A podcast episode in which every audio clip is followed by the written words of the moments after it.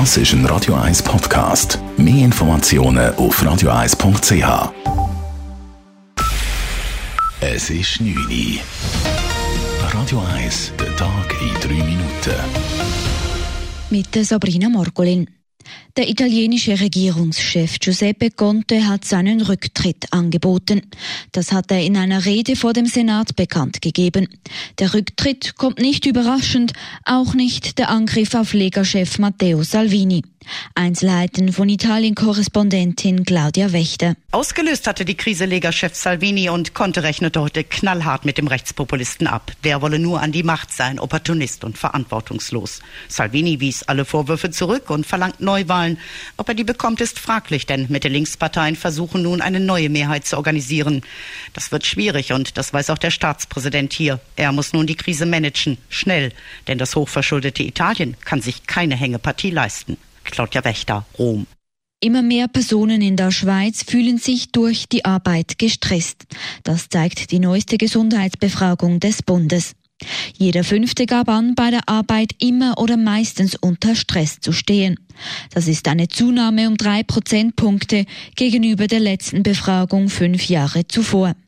Auffallend ist, dass der Stress vor allem bei den jüngeren Personen, den Angestellten unter 30 Jahren, zugenommen hat.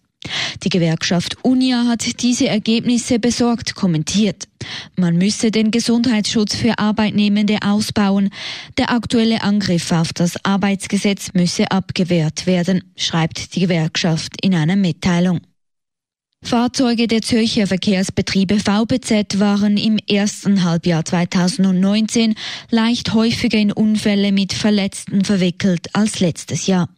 Knapp 240 Unfälle mit Verletzten haben die VBZ registriert. Fast die Hälfte davon sei bei einem Notstopp passiert, heißt es in einer Mitteilung. Zwei Personen wurden bei Unfällen mit VBZ-Fahrzeugen getötet. Einen Rückgang verzeichneten die VBZ bei den Sachbeschädigungen. Das spanische Rettungsschiff Open Arms darf nun doch einen italienischen Hafen ansteuern. Seit Wochen harren die Migranten vor der italienischen Insel Lampedusa aus. Italien verwehrte ihnen das Anlegen. Nun soll das Schiff aber genau in Lampedusa anlegen. Das hat die sizilianische Staatsanwaltschaft angeordnet, teilte Italiens Innenminister Matteo Salvini in einem Video auf Facebook mit. Das Schiff soll beschlagnahmt werden.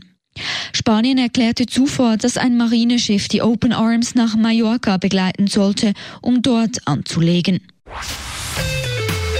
Radio 1 Wetter.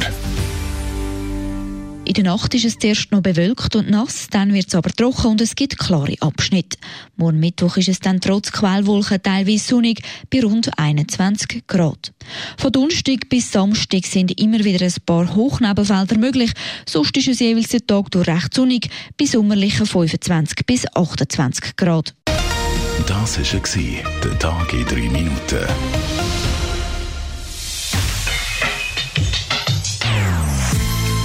Non-Stop Music auf Radio 1.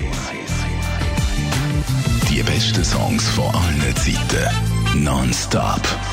Radio 1. And for love's sake, each mistake.